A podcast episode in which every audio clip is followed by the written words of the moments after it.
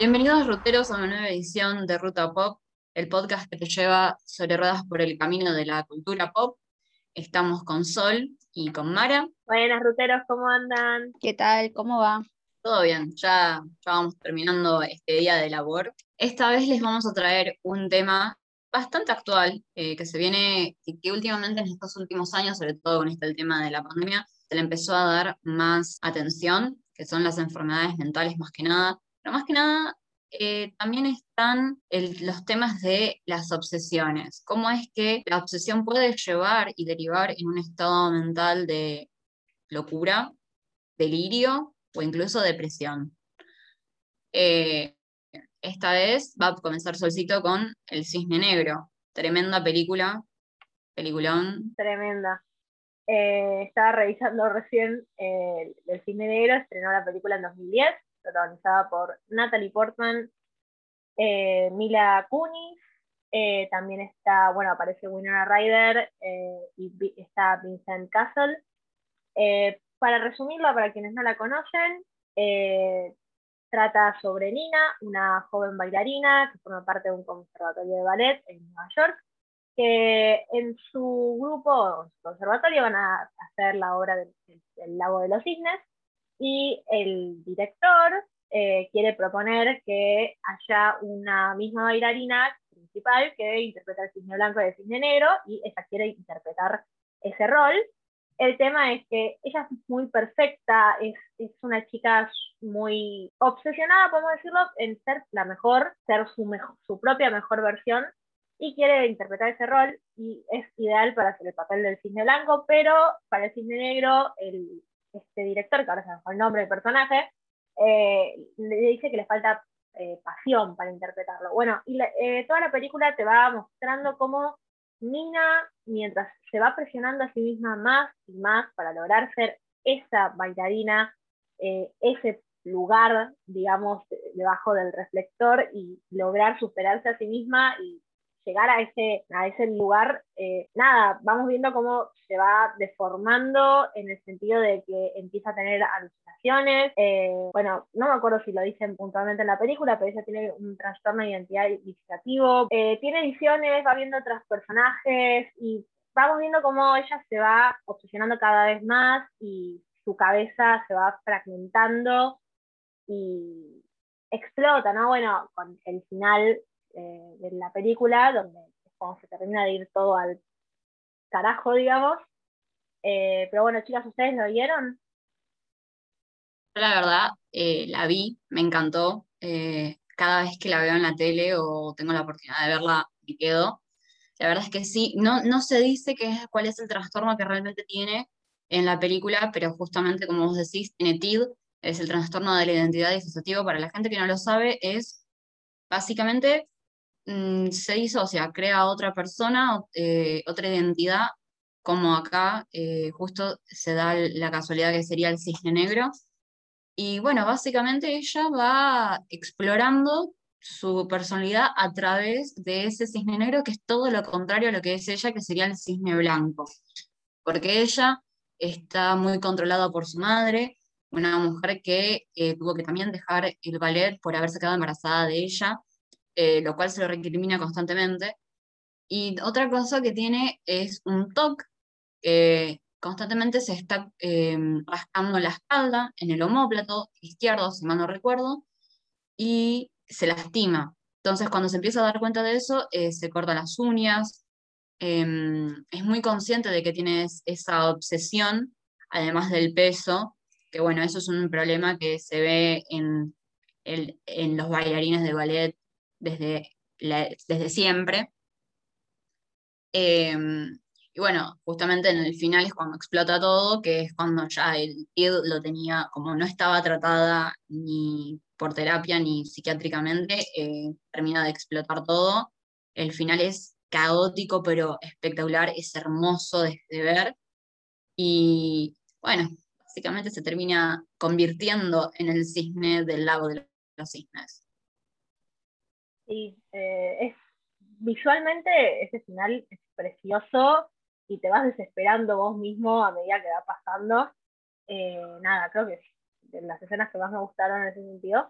Y no, eso que mencionabas vos del tema del ámbito del ballet, está muy bueno como lo, lo, lo retratan, porque he sabido que el mundo del ballet es súper exigente, desde el tema del peso a que vos no podés ser bailarina o bailarín de ballet si no empezaste desde, qué sé yo, los cinco años.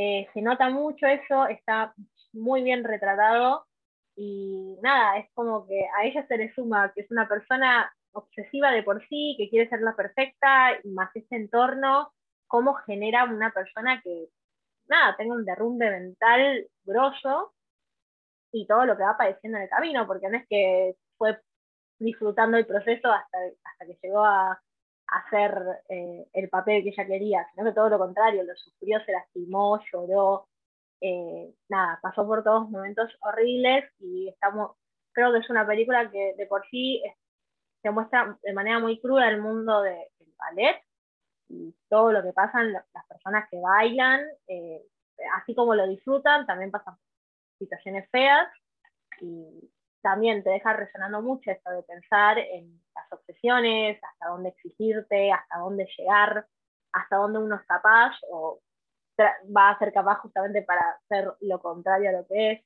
Así que la verdad que es una película que está en, vamos en este eje de las obsesiones, está, es muy buena la película en sí y lo retrata muy bien. De, algo que me olvidé de decir es que también eh, algo que en ese momento incluso en el cine no se veía tanto, era que básicamente ella misma, sola, em, por su propio lado, al, ser tan reprimida por parte de su madre, no, no, sabía cuál era bien su sexualidad.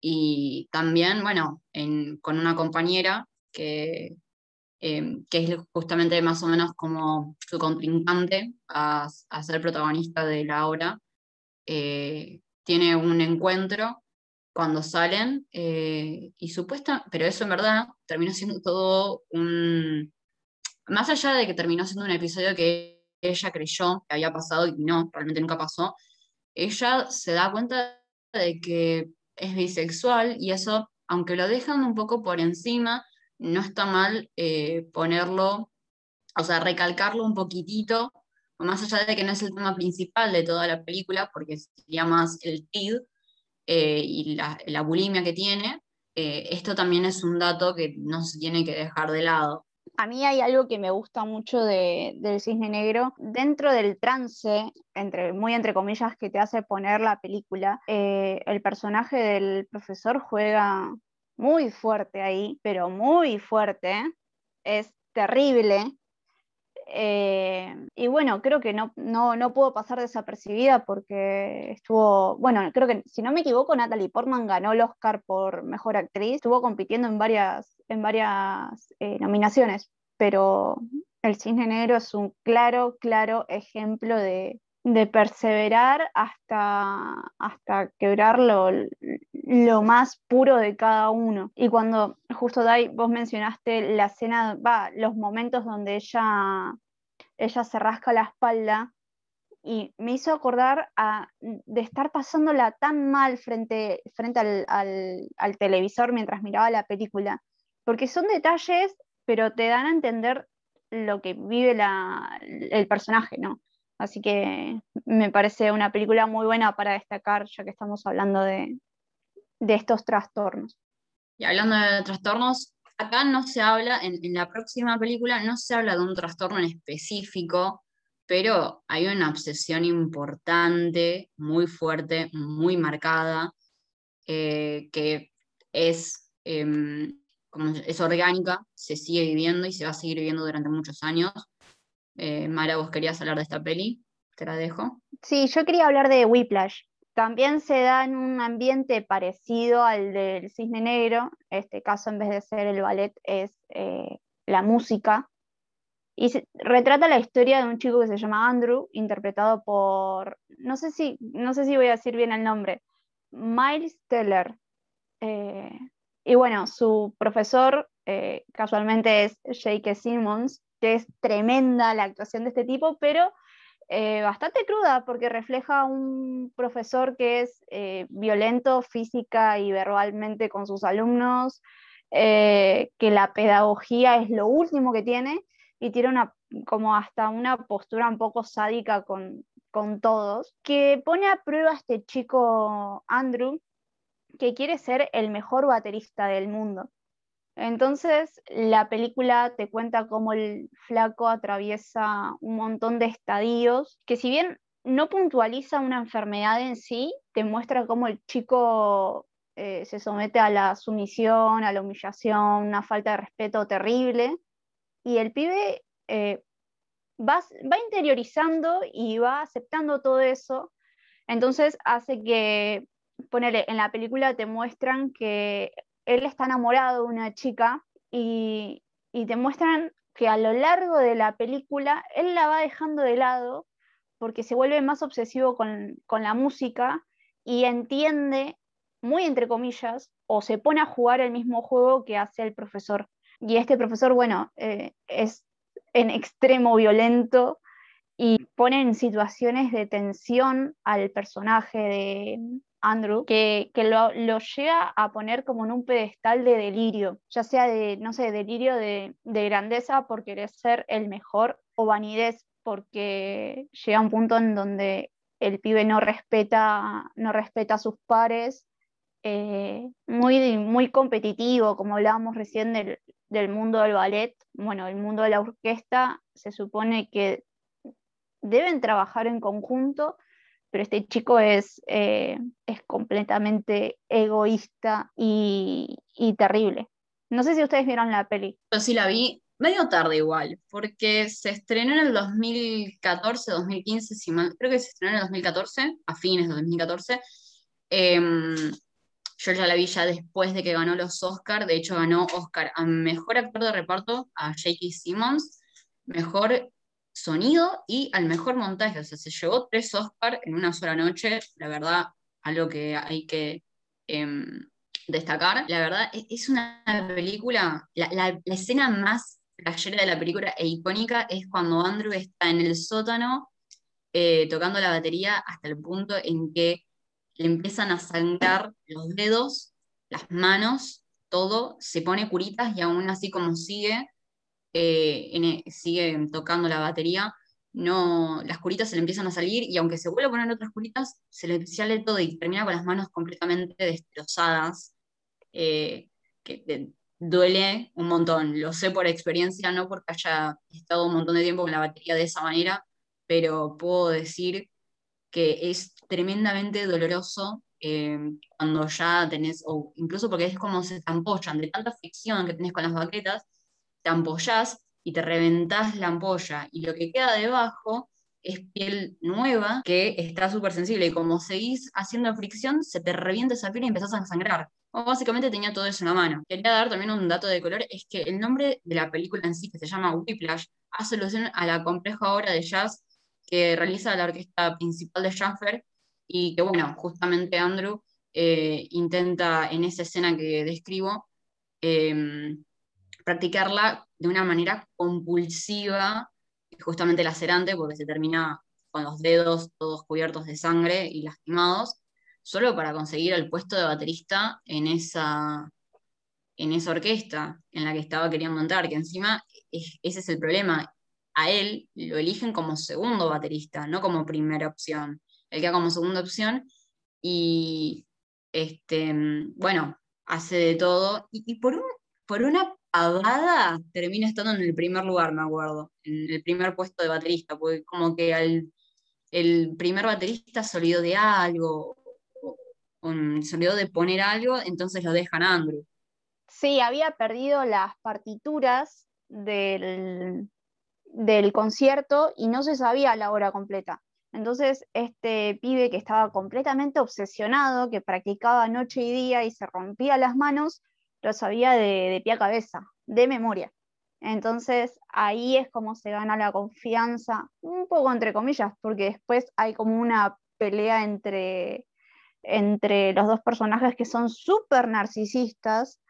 Eh, y nada, pero te muestra qué tan complejo puede llegar a ser dentro de la cabeza de un chico que tiene ambiciones, eh, llegar y no, no, salir, no salir lastimado, ¿no?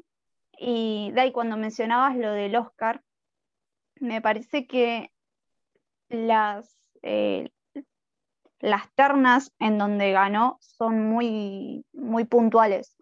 Porque la película, vos prácticamente estás en tensión durante la hora 40, hora 50, estás completamente tensionado. Y eso es gracias eh, no solo a la música, sino también al montaje que hay dentro de la película, que es para mí es hermoso. Es, creo que es de las mejores cosas que tiene la película, además de la, de la música y de la actuación de J.K. Simmons. Me parece muy, muy justo, ¿no? No sé si la gente que nos está escuchando la vio, pero particularmente recomiendo esta película. Sí, la verdad es que yo también la súper recomiendo. Bueno, esto nos deja para el último artista obsesionado que vamos a hablar, que personalmente es uno de mis favoritos. Vamos a discernir dos películas que hablan de lo mismo, de la misma persona, pero tengo más preferencia por una que por la otra, pero las dos son tremendamente geniales. Estamos hablando de Van Gogh y de la película que primero quería hablar, que estuvo nominada a los Oscar como mejor película animada, que obviamente no ganó porque, bueno, en ese año, y por esto le tengo tremendo odio a esta película, Disney sacó Coco. Y la tremenda producción de Loving Vincent o Cartas a Van Gogh, Cartas de Van Gogh, em, terminó perdiendo contra, o sea, toda la producción que se hizo detrás de Loving Vincent, para que se den una idea, son 65.000 fotogramas que cada uno está pintado al óleo por un equipo de 115 pintores diferentes. O sea, todos estos pintores tuvieron que aprender la técnica que usaba Van Gogh y todos tuvieron que hacer con los mismos colores y las mismas, la, misma técnica los 65.000 fotogramas. O sea, ¿Ustedes se imaginan lo, lo grande que era ese equipo de trabajo? La verdad es que se llevó, eh, yo sabía que se estaba empezando a hacer desde el 2015, o sea, esperé literalmente dos años para esa película y que no ganara el Oscar fue tremendamente arrollador para mis sentimientos. Desde ese momento dije, no, no puede ser que no haya ganado. Claramente los Oscar son, están, están recomprados. La verdad, me recontra decepcionó. Básicamente en Loving Vincent eh, a través de las cartas que él había escrito y mandado eh, a su familia, sobre todo a su hermano, em, se va viendo cómo iba, em, cómo tenía altibajos en cuanto a la depresión que estaba conllevando. De hecho, en un momento, su obra maestra, La, estrella, la Noche Estrellada, eh, la hace a las afueras de la ciudad, en donde estaba mm, haciendo terapia básicamente, lo que podría llamarse terapia de ese momento. Y en un momento había mejorado un montón, de hecho es el momento en que empieza a obsesionarse con pintar constantemente, de hecho se la pasaba todo el día pintando, eh, no hacía otra cosa que pintar, casi no comía, no tomaba agua, y hasta incluso usaba trapos, tipo los trapos para limpiar o, eh, ¿cómo se llama esto? O, para secar eh, de un bar donde se estaba hospedando en la parte de arriba, eh, usaba todo lo que hubiera a su alcance como lienzo, porque quería pintar, estaba completamente obsesionado con pintar absolutamente y retratar todo lo que veía. De hecho, en ese momento fue el momento en que más hizo pinturas, sobre todo de personas. Y después está, esta película, bueno, fue estrenada en el 2017, eh, no ganó el Oscar para variar, pero ganó muchísimos otros premios. Y después está la otra película de Van Gogh que se estrenó al año siguiente, que se llama eh, Van Gogh en la puerta de la eternidad, eh, que básicamente, bueno, está protagonizada haciendo de Van Gogh por em, Michael Dafoe, William, William Dafoe, eh, Rupert Friend, como haciendo de su hermano, Theo Van Gogh, y Max Mikkelsen como el sacerdote que hace una pequeña intervención antes de, o sea, sí, hace una pequeña intervención antes de que él empiece a hacer terapia. En esta película, eh, básicamente se ve más que nada, sí, se ve la obsesión que está teniendo el personaje. Y hay una frase muy linda que en un punto llega a decir, ¿qué tal si yo no estoy pintando para gente de, este momento? ¿Qué tal si yo estoy pintando para gente que ni siquiera nació todavía? y, llega mucho, porque en verdad Van Gogh tuvo un, un boom hace unos 10, 15 años atrás, con un montón de sus obras maestras, entre ellas La Noche Estrellada eh, y la, pintura de los girasoles sobre la mesa, eh, que básicamente te, da, te da a pensar de que el tipo no estaba tan loco después de todo, simplemente tenía una visión de las cosas diferente a la gente. Igualmente, eh, bueno, en la otra película, en las cartas, cartas de Vincent, se denota más la depresión por la que estaba pasando, que era por eso que había elegido eh, irse a las afueras y em, iniciar el proceso de terapia, el cual justamente no le terminó muy bien, porque llegó un punto en el que justamente, como se sabe, se corta la oreja, pero en verdad no se la cortó por una cuestión de estaba deprimido. Se la corta porque lo, y tampoco lo tomó como arte, se lo cortó porque em, se lo termina dando a una chica de la cual estaba medio enamorado, que es la chica que atendía al bar donde él se hospedaba, eh, se la da envuelta en, una, en uno de los lienzos que estaba usando y luego se va a la cama y se queda ahí. Y básicamente lo que lo mató fue el hecho de, eh, lo, fue matando mucho el tema de la infección que tenía de, oído.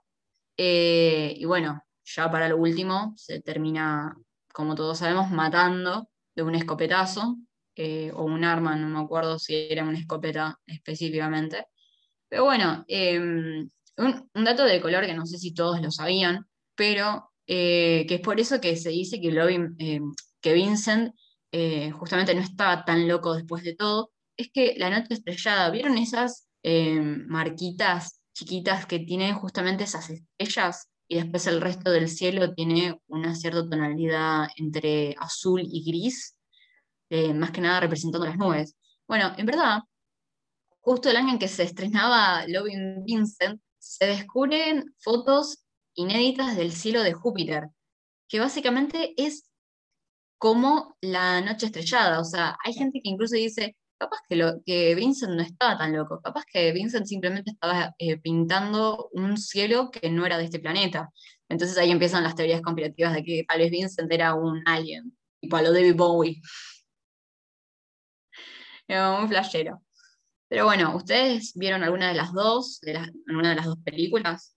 Yo vi la que, la que está Dafoe y me gusta mucho cómo te interpreta la soledad en esa película. Eh, no te das cuenta, pero tal vez por, la, por cómo son los planos eh, o la construcción de la película en sí te da un aire que no, sabes que no estás retratando a una persona cualquiera. Eh, y me, gustó mucho. Me pareció un poco solemne, pero creo que es lo que quieren interpretar, ¿no? Creo que es apropiado para la película. Sí, la verdad, además, eh, los momentos en que se pone a pintar, que básicamente en una de esas el sacerdote, le, cuando estaba en el sacerdote, le dice, em, yo sé que nací para pintar. Y el sacerdote dice, pero como un talento nato, de, nacimiento. Y Vince le dice, sí, y el sacerdote le, pregunta así, con, tranquilo, eh, ¿por qué decís eso? Porque hasta incluso parecería que en un momento lo dice como una manera egocéntrica. Y Vincent simplemente, el, personaje de William Dafoe, dice, no, es que básicamente es lo que hago, no puedo hacer otra cosa. Y mira que lo intenté, intenté hacer otras cosas, pero no puedo. Eh, es lo único que sé hacer, pintar. Me la paso todo el día pintando. Y bueno, eso igualmente es algo que también se retrata en Loving Vincent. Eh, recomiendo ver las dos películas, son completamente bellas eh, las dos, una tanto en el hecho de todos los 65.000 fotogramas y la otra también más que nada en la iluminación. No sé, mm, no sé si coincidís con eso conmigo, Mara, pero la iluminación, los efectos eh, dorados que va teniendo en lo largo de la película es hermoso. Sí, me gusta mucho que tiene una paleta, de ratos tiene una paleta muy propia del, del, pintor, ¿no? Eh, y genera, es lindo, es lindo el trabajo que hay eh, en la producción, más allá de la historia, ¿no? Eh, en la producción de la película. Ah, y otro dato de color que me acabo recién de acordar. ¿Saben que el color favorito de Vincent era el amarillo? Y, lo hacía, él, él, decía que lo hacía feliz ese color. hasta el punto en que llegó incluso en un momento a consumir pintura amarilla pensando en que capaz con eso sería más feliz, porque justamente como sabía y estaba eh, en sintonía de que tenía depresión, él no quería, quería pararlo todo y más allá de la terapia, en un momento también eh, llegó a consumir pintura amarilla. Eh, ya estaba en un momento de, locura importante por el tipo. Pero bueno, obviamente por suerte nos quedaron todas sus, o la gran mayoría de sus obras de arte. Em, así que nada, no me queda más nada que decir de estas dos eh, películas súper lindas, sobre todo la primera, 2017. Las súper recomiendo las dos. No sé si se dieron cuenta, pero retratamos y estuvimos hablando de películas eh, que hablan sobre trastornos o problemas psicológicos, eh, en donde las tres me echan el arte casualmente, más allá de que las tres sean una obra de arte, porque son un, producto fílmico, eh, las tres hablan sobre, sobre el arte en sí, y lo cual me estoy dando cuenta ahora y me parece eh, raro, raro para, y curioso para destacar. Podemos trazar una hipótesis en una relación intrínseca, no, intrínseca no, eh, ah, se me fue la palabra, pero una relación así inherente entre arte y obsesión por poco. Bueno, otra película que es súper, eh, e-, esa película ya se enferma, pero está muy bien hecha, es Kill Your Darlings, que la interpreta Daniel Radcliffe, que básicamente es en un momento en el que mm, están escribiendo libros, y para escribir libros perfectos porque están obsesionados con una métrica, eh, con un estilo de escritura específico, empiezan a, a consumir drogas, opiáceos, em, y todo desenlaza en un, en un asesinato, que también los personajes estaban retrastornados, tenían una obsesión también por el tema de, la escritura de una manera en específico. Así que sí, básicamente estamos diciendo cuatro películas que están siempre de la mano de trastornos psicológicos o mentales eh, que conllevan a, consecuencias físicas muy, muy fuertes, muy crudas. Eh, es más, la, última escena de Whiplash, me acuerdo que es este, Andrew y el profesor moliéndose a golpes. Esa salida de un bar, me parece. Sí, es una locura. De hecho, hay un par de escenas como que muy, mm, no te digo bizarras, pero sí muy raras, eh, hay una escena de un choque y él se está muriendo, pero un poco más, él se muere por no llegar al lugar para ir a tocar.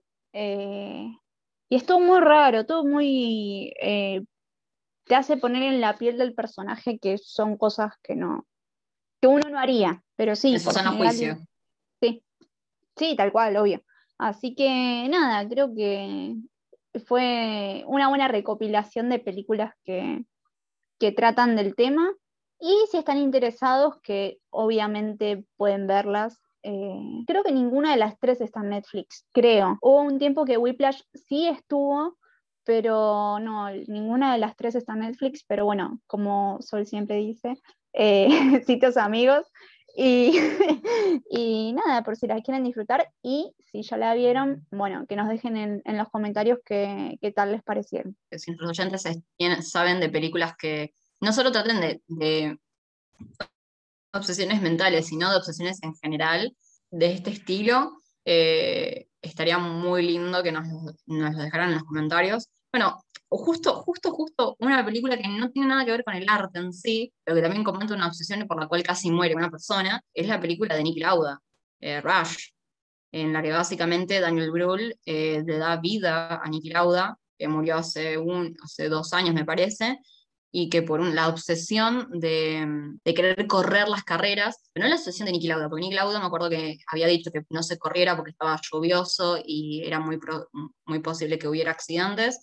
Este, el personaje de Chris Hemsworth, que no en este momento no lo acuerdo, eh, dice igualmente que sí, corren y bueno, Niki Lauda corre, se tiene el accidente que todos conocemos, que básicamente se le incinera el 60 o 70% del cuerpo, y después y él estaba en, la toda esa, eh, no me acuerdo cómo se le diría, entonces salía en ese tour, él estaba en primera posición y bueno, justamente cuando va al, en el hospital, en el hospital le tienen que empezar a sacar todo lo que estaba, todo lo que había consumido, eh, lo que estaba muerto de sus pulmones, con una cánula, y el tipo básicamente tenía sesiones de dos, tres horas porque le daba bronca que el resto siguiera y él no. Y ni siquiera era por una cuestión de decisión propia, fue una cuestión de decisión de otro, de otro chabón.